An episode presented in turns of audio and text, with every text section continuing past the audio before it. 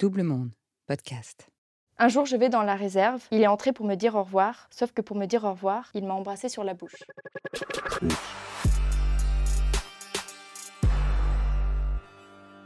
Je suis en troisième année à l'EM Lyon et j'ai créé l'initiative Balance ton stage avec deux de mes camarades, Simon et Agathe. Quand le phénomène Balance ton stage prend d'assaut Instagram et les réseaux sociaux, les médias commencent à s'intéresser d'un peu plus près au sujet. Combini d'abord, puis Néon, un magazine généraliste qui se présente ouvert sur le monde et qui est à l'époque sur papier. Parmi les premiers journalistes qui repèrent l'aspect lanceur d'alerte de nos protagonistes à l'origine du compte Balance ton stage, Pauline Grand-Dénon, journaliste féministe et membre de Prenons la Une, association de journalistes qui milite pour une juste représentation des femmes dans les médias et l'égalité dans les rédactions. Agathe, Camille et Simon tenaient à lui parler pour comprendre l'importance du relais des médias dans ces mouvements d'alerte. Bienvenue dans Je te crois saison 3, le podcast qui donne la voix à ceux dont la parole est mise en doute. N'hésitez pas à vous abonner sur toutes les plateformes d'écoute et profitez-en pour nous mettre des étoiles plein les yeux et nous laisser un petit commentaire sur Apple. Et retrouvez toutes nos actus sur les réseaux sociaux de Double Monde.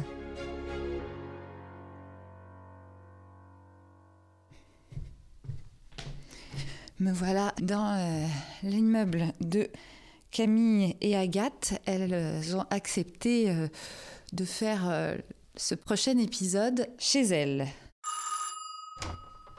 Bonjour Bonjour. Salut les filles. Donc euh, Agathe, Camille, merci de me recevoir chez vous. Aujourd'hui, bah, vous avez décidé euh, d'inviter quelqu'un de particulier. Tout à fait. Alors euh, la personne qu'on a décidé d'interviewer aujourd'hui, c'est Pauline Grandénon. C'est une journaliste qui était chez Néon quand elle a écrit un article à notre sujet.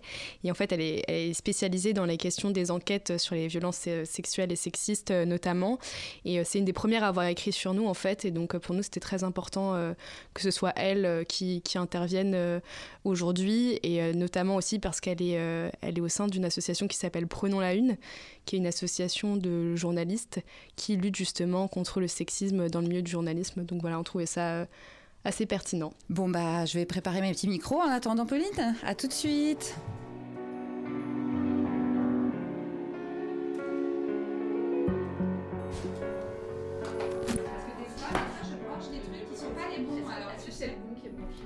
En même temps, Vas-y. 1, 2, 3. Bonjour, bonjour. Quand vous voulez, les filles. Bonjour, Pauline. Bonjour. Donc, nous, on s'est rencontrés il y a deux ans, je pense. Euh, quand on a lancé l'initiative euh, Balance ton stage, tu es une des premières à nous avoir euh, interviewé. Tu travaillais pour le magazine Néon.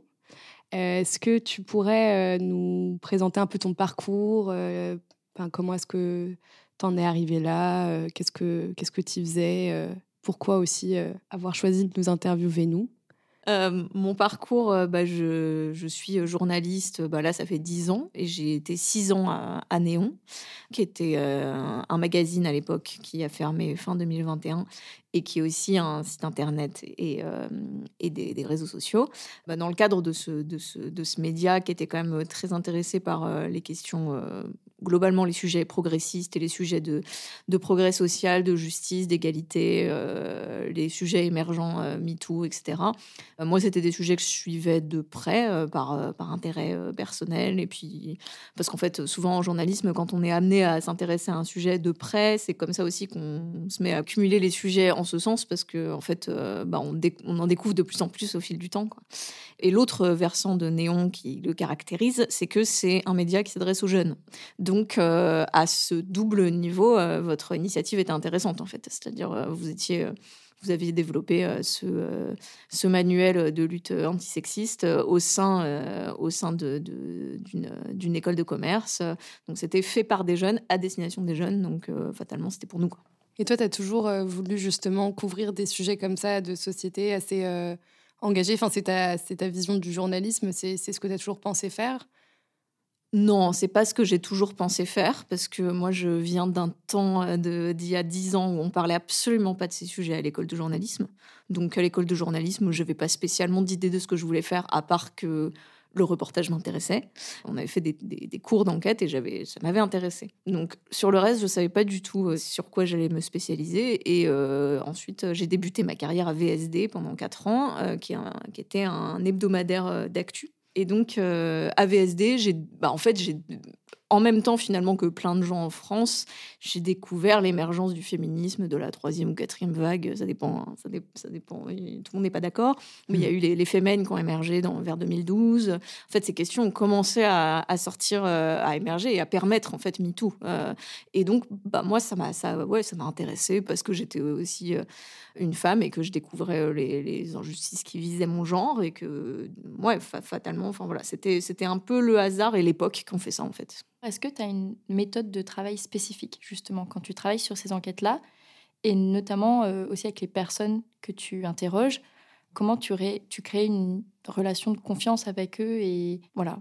J'avais une prof à l'école de journalisme quand on a fait un cours d'enquête qui nous a dit un truc qui m'a marqué et qui je trouve très juste, c'est que l'enquête c'est pas forcément un mode journalistique, c'est une pensée qui doit être là tout le temps quand on fait notre métier on va dire que idéalement, pour bien faire son métier, il faut que ce soit là, même quand c'est pas une enquête au long cours de quatre mois. Parce qu'en fait, le principe de l'enquête, c'est quoi? C'est de vérifier tes informations le plus possible. Et quand tu enquêtes pour le coup vraiment et qu'il y a des choses, euh, il y a des enjeux forts à la fin, il y a des enjeux juridiques, il y a des enjeux judiciaires où ça peut finir au pénal. Euh, euh, etc. Bah, alors là, vraiment, on ne peut pas se permettre la moindre erreur factuelle, et on ne peut pas se permettre de mettre en danger les gens qui nous parlent.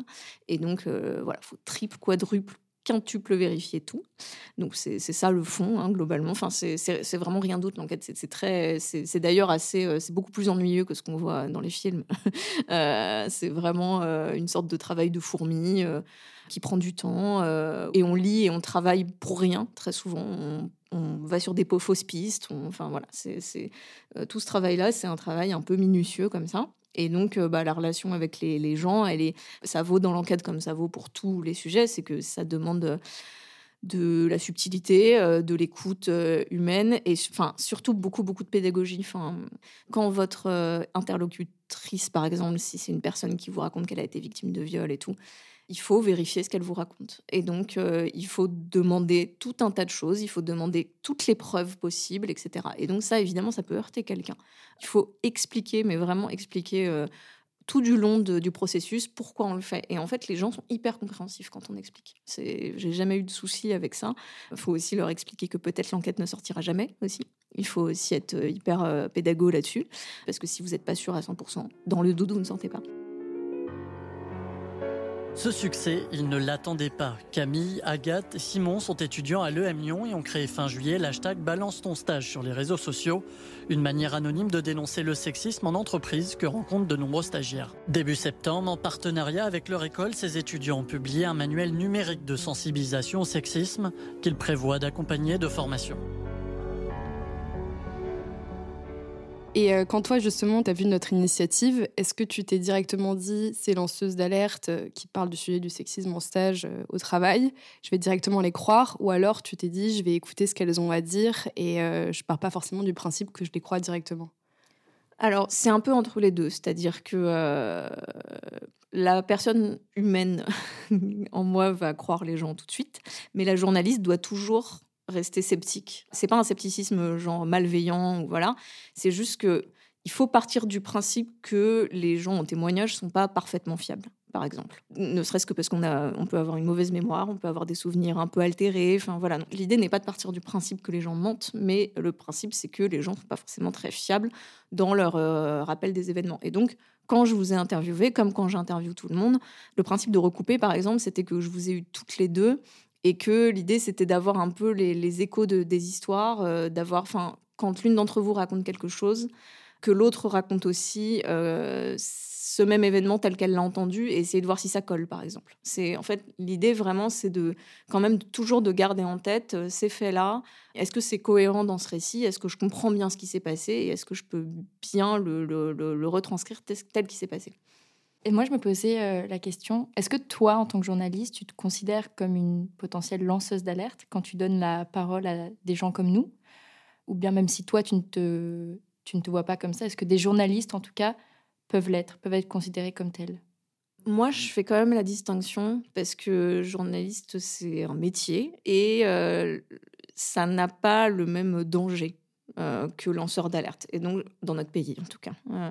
en fait, on a, on a des parcours qui sont assez proches et on peut avoir des ennuis assez proches aussi.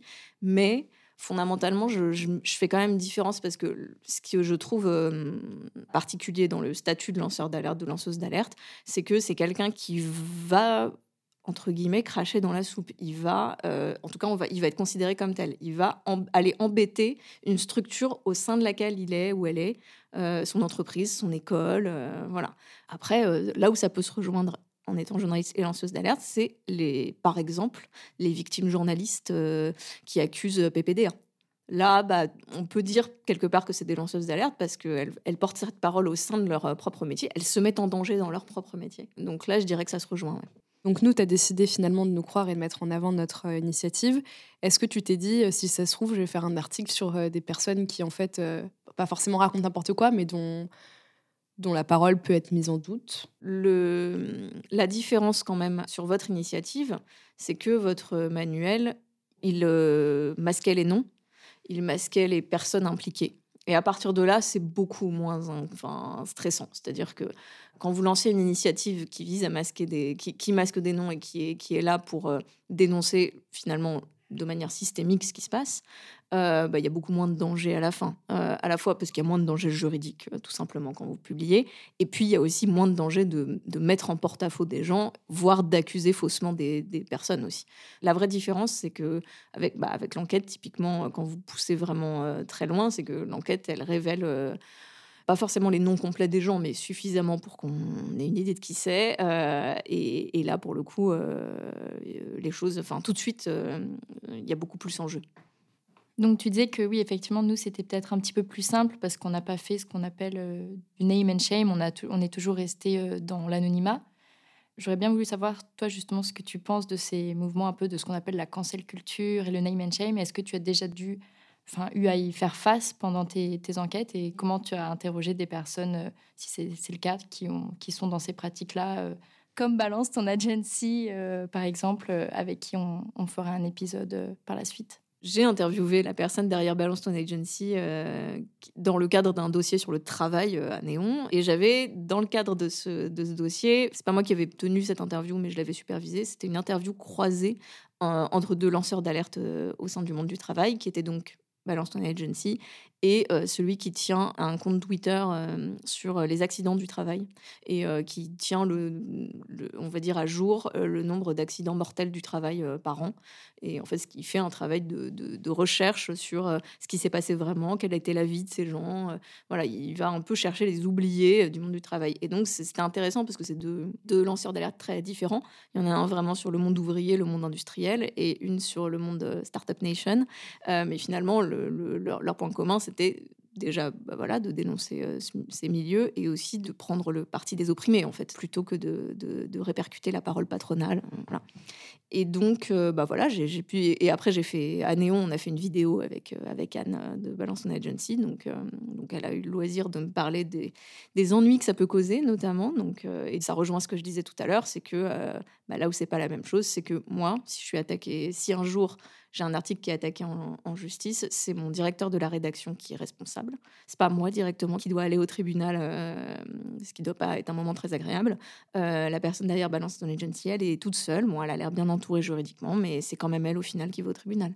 Donc, euh, c'est clairement pas la même, c'est pas les mêmes enjeux en fait personnels.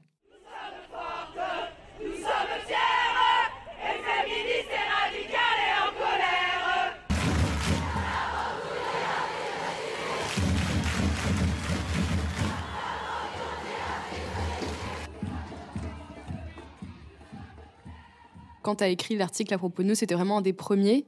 Quand on en a discuté, euh, quand on a justement euh, préparé cet article, tu nous as parlé de ton engagement au sein de Prenons la Une, euh, qui est, bah, tu vas nous expliquer mieux ce que c'est, mais un, collectif de, surtout de femmes, j'imagine, engagées sur la lutte contre le, le, sexisme, notamment dans le milieu du journalisme.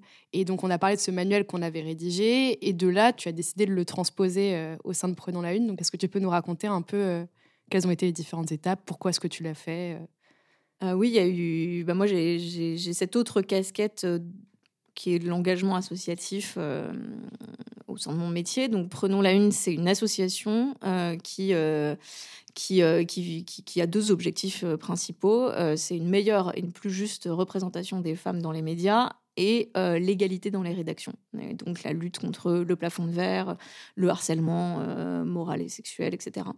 Et donc, au sein de cet assaut, moi, je suis, je suis un peu structurellement intéressée par la jeunesse, comme à Néon. Et donc, moi, je, supervise un pôle qui s'appelle Prenons la Une Junior, qui est le pôle des étudiantes en journalisme qui participent à Prenons la Une.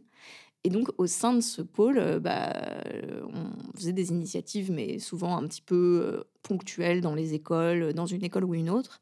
Et quand vous m'avez parlé de ce manuel, ça a vraiment tout de suite fait tilt, où je me suis dit, mais ce serait génial qu'on fasse ça, apprenons-la une junior, qu'on fasse un manuel de ce même type qui euh, couvre toutes les écoles de journalisme où sont, les, où sont ces étudiantes. Comme ça, on aurait ce même genre de, de, constat un peu structurel des problèmes. Et donc, ouais, bah, vous avez clairement été l'inspiration de, de, ce manuel. Donc, nous, on a un petit peu étendu le champ. Euh, on a fait un manuel anti-discrimination qui parlait de toutes les discriminations possibles qu'on peut subir en stage. Et sinon, j'ai vraiment imité votre fonctionnement. On a fait tourner un questionnaire, on s'est inspiré du vôtre. Euh, et avec les réponses euh, collectées à ce questionnaire, qui a quand même reçu 178 réponses de mémoire.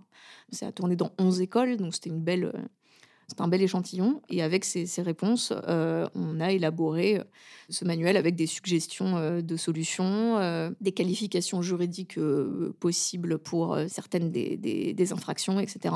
Et donc, globalement, ce qui était intéressant à constater notamment, c'est que comme effectivement on avait choisi un champ plus large de discrimination, bah, il y avait celle qui revenait de manière écrasante, c'était le sexisme, clairement. Ensuite, il y avait le racisme, la LGBT-phobie et la grossophobie très fortement aussi. Et ça, c'était intéressant à, voir parce que j'aurais pas forcément soupçonné. Et donc, c'était très chronophage, mais c'était passionnant. Et bah, je vous remercie d'avoir d'avoir été à l'origine de tout ça finalement on a été hyper, euh, hyper touchés que tu nous demandes justement de t'expliquer comment est-ce qu'on avait construit le manuel, comment est-ce qu'on avait construit euh, l'enquête. Et en fait, justement, nous, tout le but de l'initiative, à partir du moment où elle a pris, c'était de se dire comment est-ce qu'on fait pour toucher un maximum d'étudiants et d'étudiantes, alors qu'on n'est pas spécialiste de certains secteurs. C'est-à-dire qu'on sait que le sexisme euh, ne va pas se manifester de la même manière si on est dans le milieu du journalisme ou dans le milieu du droit ou dans le milieu de la logistique ou de je ne sais quel euh, secteur de la cuisine. Qu'en fait, à chaque fois, il y, a des, il y a un truc systémique, on voit les mêmes choses à, l'œuvre et les mêmes fonctionnements, les mêmes contextes euh, au travail, les mêmes comportements, des comportements types, qu'il n'y a pas de profil type d'agresseur, mais des comportements types, etc. Mais qu'à chaque fois, le milieu en tant que tel a des coutumes, des pratiques particulières, des manières de se recommander. Et du coup, nous, c'est vrai que bah, on est, on n'aurait jamais pu le faire. Donc, euh, on est ravis que justement, ensuite, derrière, les associations étudiantes ou les associations, euh, pas étudiantes, mais euh, enfin engagées sur la question, donc par exemple, dans, dans, le cadre Prenons la Une, prennent le relais et justement adaptent en fonction de leur réalité, de la réalité de leurs étudiants. Et enfin, pour nous, ça a énormément de sens. En fait, ce qui est intéressant, c'est que ça a eu un effet rebond parce qu'ensuite, toi, tu nous as donné l'idée de contacter d'autres associations étudiantes dans plein d'autres écoles, dans notre cursus notamment euh, les écoles d'ingénieurs, euh, pour pouvoir dupliquer, enfin prendre des relais dans ces écoles-là, donc contacter des associations étudiantes et faire en sorte qu'ils puissent eux-mêmes s'approprier cette enquête, faire leur propre manuel et avoir des relais un petit peu partout euh, pour toucher un maximum de personnes en prenant en compte ces spécificités. Et du coup, maintenant, ça fait deux ans depuis la première fois où voilà, on s'était parlé à propos de Balance ton stage. Et comment toi, tu as perçu l'évolution un peu de notre initiative, cette ampleur que ça a pris? Est-ce que ça t'a surpris ou au contraire, tu t'es dit que c'était un peu une suite logique il y a plein d'initiatives passionnantes qui tombent dans un vortex total. Et à l'inverse, il y a des choses pas très intéressantes dont on parle très longtemps. Euh, donc, euh, j'avais pas forcément voilà, de boule de cristal là-dessus. Mais par contre, euh, je trouve ça, oui, non, amplement mérité. Et il y a quand même effectivement une logique derrière. C'est que effectivement, c'était le bon moment. On était après MeToo. on était, vous êtes aussi dans un milieu, celui des, étudiants, qui à la fois rencontre de très graves problèmes de sexisme, mais c'est aussi logique que ce soit le milieu qui bouge le plus fort et qui bouge en premier, parce que les étudiantes sont très sensibilisées maintenant, elles le sont beaucoup plus que les générations d'avant. Et donc, euh, il y a une euh, force de frappe euh, féministe que je vois aussi, moi, côté Prenons-la une junior, qui est supérieur à la plupart des autres milieux, en fait. Bah, c'est assez logique. De toute façon, les révolutions, elles commencent souvent par les étudiants, hein, même de mai 68 et tout. Donc, c'est pas si. Euh, enfin, j'ai l'impression que c'est une logique assez, euh, assez récurrente, quoi. Les, les, nouvelles idées et les indignations, elles viennent de là. Et, et ensuite, elles phosphorent euh, vers d'autres milieux. Et on espère un jour qu'elle ira vers tous les milieux qui en ont cruellement besoin. Si tu veux ton job d'été à la fin de ton stage, viens chez moi, tu sais où j'habite. Le fait qu'on ait utilisé les réseaux sociaux aussi a fait que je pense que ça, a pas mal pris. Ça a surtout libéré la parole, plus qu'à une question de visibilité. C'était surtout que les, victimes voyaient que d'autres personnes avaient parlé et donc se disaient là, je suis dans une espèce d'espace de confiance parce que justement, on n'est pas dans le name and shame qu'on va simplement parler de problèmes structurels sans vraiment nommer l'entreprise et, et, l'agresseur. Et donc, ça libérait la parole. Tout ça pour revenir à la question. Finalement, est-ce que tu penses que euh, le lanceur d'alerte, il n'est pas euh, interdépendant, je ne sais pas comment vraiment dire, mais avec le journaliste, c'est-à-dire qu'il ne peut pas fonctionner sans le, sans le journaliste. Ça a un peu changé avec les réseaux sociaux, ça je pense, clairement. Comme tu dis, euh, votre initiative, elle a aussi euh, prospéré grâce à ça. MeToo, ça a explosé grâce aux réseaux sociaux. Théoriquement, un lanceur d'alerte peut se passer du journaliste s'il s'agit juste d'un cri d'alarme. Mais comme tu dis, je pense quand même que le journalisme a déjà sa place pour euh, répercuter au-delà des sphères habituelles, en fait, pour sortir un peu des bulles que peuvent représenter les réseaux sociaux. Le journalisme, c'est quand même quelque chose de encore un peu plus grand public, qui peut toucher des publics différents, même s'il y a pas mal de monde maintenant qui, a de la méfiance à, l'égard des journalistes. Il y a quand même une partie de la population qui va avoir un peu plus tendance à se dire, euh, à prendre en compte, à faire confiance à une parole si jamais il la lit dans un média. Et surtout, je repense à ce, ce travail qu'on a fait en commun avec Musique Tout, donc les lanceurs d'alerte du côté du milieu de la musique. Le journalisme, ça peut servir à protéger les lanceurs d'alerte, euh, à leur permettre, eux, de garder l'anonymat, à sortir des noms, le cas échéant. C'est pas le cas pour vous, mais c'est vrai que quand on enquête euh, jusqu'à sortir les noms des gens, bah, en fait, on ne peut le faire qu'après une enquête euh, hyper rigoureuse, sinon on se met en porte-à-faux. Là-dessus, le lanceur d'alerte et le journaliste, ils sont pas obligatoirement codépendants, mais comme je disais tout à l'heure, c'est quand même une collaboration qui peut être très très fructueuse et qui peut donner les plus, enfin, qui donne même les meilleures enquêtes et les infos les plus percutante. Quoi. Quand il y a des enquêtes journalistiques, euh, ça a quand même tendance à accélérer la justice, qui est quand même structurellement euh, lente et, débordée. Euh, c'est assez magique l'effet d'une enquête sur. ça va faire revenir le sujet sur le haut de la pile du, procureur. Donc là-dessus aussi, ça a cet effet un peu plus légitime, euh, entre guillemets, euh, ça, légitime en tout cas le sujet, plus que euh, des dénonciations sur les réseaux sociaux. C'est très à double tranchant les dénonciations sur les réseaux sociaux, puisque comme il y en a beaucoup, on finit par ne plus effectivement savoir exactement de quoi ils retournent. Comme c'est pas vérifié, on ne peut pas être sûr qu'il n'y a pas juste une volonté de vengeance là-dessous. Et c'est là où c'est deux, en fait, c'est vraiment deux, deux fonctionnements qui peuvent et qui doivent être euh, en fait amenés à se croiser, les réseaux sociaux et le journalisme, et c'est comme ça qu'on sort les faits. En, fait. en, tout cas, merci beaucoup pour, euh, pour cette, euh, cette conversation, pour avoir accepté de, de parler avec nous de, de ces échanges qu'on a eus et de la manière dont nos deux initiatives aussi se sont rejointes avec, avec Prenons la Une. Merci beaucoup, Pauline. Merci beaucoup à vous. Vous écoutiez Je te crois saison 3, Les lanceurs d'alerte. Réalisation et narration Marjorie Murphy, montage Adrien Stiefel. Merci à Sébastien Ossona pour le générique du podcast et à Marie-Sophie Duval pour le graphisme. N'hésitez pas à nous laisser des étoiles et des commentaires sur Apple et sur Spotify et à partager vos commentaires et vos histoires de lanceurs d'alerte sur l'Instagram, le Facebook ou le Twitter de Double Monde.